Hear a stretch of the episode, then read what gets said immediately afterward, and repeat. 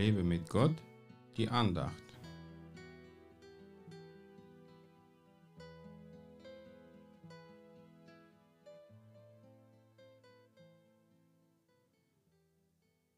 Die Welt kann euch nicht hassen, mich aber hasst sie, weil ich von ihr zeuge, dass ihre Werke böse sind. Johannes 7, Vers 7. Das sagte Jesus seinen Jüngern, als er vor ihnen stand und nicht in ihrem Herzen drin war. Deswegen hasste sie die Welt noch nicht.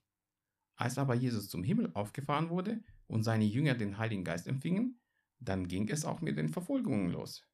Wir leben in einer harten Zeit, in der Christen immer mehr verfolgt werden und die Regierungen sie nicht schützen können.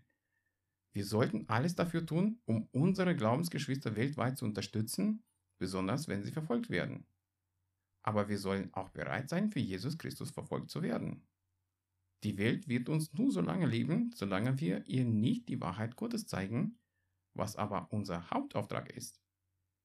Wir sollen alle in der Welt zu Jüngern Christi machen. Wir brauchen dafür den Heiligen Geist, der unsere Worte mit seiner Kraft mächtig macht, sodass viele Menschen nicht mehr zweifeln werden, dass Jesus tatsächlich lebt. Als ich vor über 30 Jahren mit dem Heiligen Geist erfüllt wurde, warnte mich ein Bruder, dass es dem Teufel nicht gefallen könnte. Mir war es vollkommen egal, denn solche Freude und solch ein Glück habe ich noch nie im Leben gehabt. Doch als ich nach Hause kam, habe ich verstanden, was er meinte. Meine Eltern haben mich angegriffen und mir verboten, zum Gottesdienst zu fahren. Sie haben sicher nicht verstanden, warum sie dagegen waren. Sie hatten einfach Angst und Sorge um mich, die der Feind benutzt hat, um mich anzugreifen. Ich verlor alle Freunde, die mir lieb waren, weil sie mich als einen begeisterten Christen nicht verstehen konnten. Aber das hat mich wenig gestört, denn ich habe neue Freunde bekommen, die mit mir den gleichen Weg gehen. Wir müssen immer bereit sein, verfolgt zu werden und für Jesus sogar zu sterben, denn das kann schnell in einer vom Teufel regierten Welt passieren.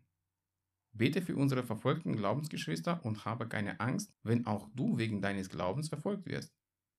Lass Jesus immer deine Kraft sein und verlass dich auf seine Hilfe und auf seinen Schutz. Gott segne dich.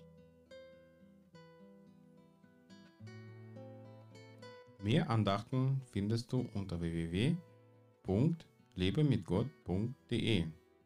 Ich freue mich auf deinen Besuch.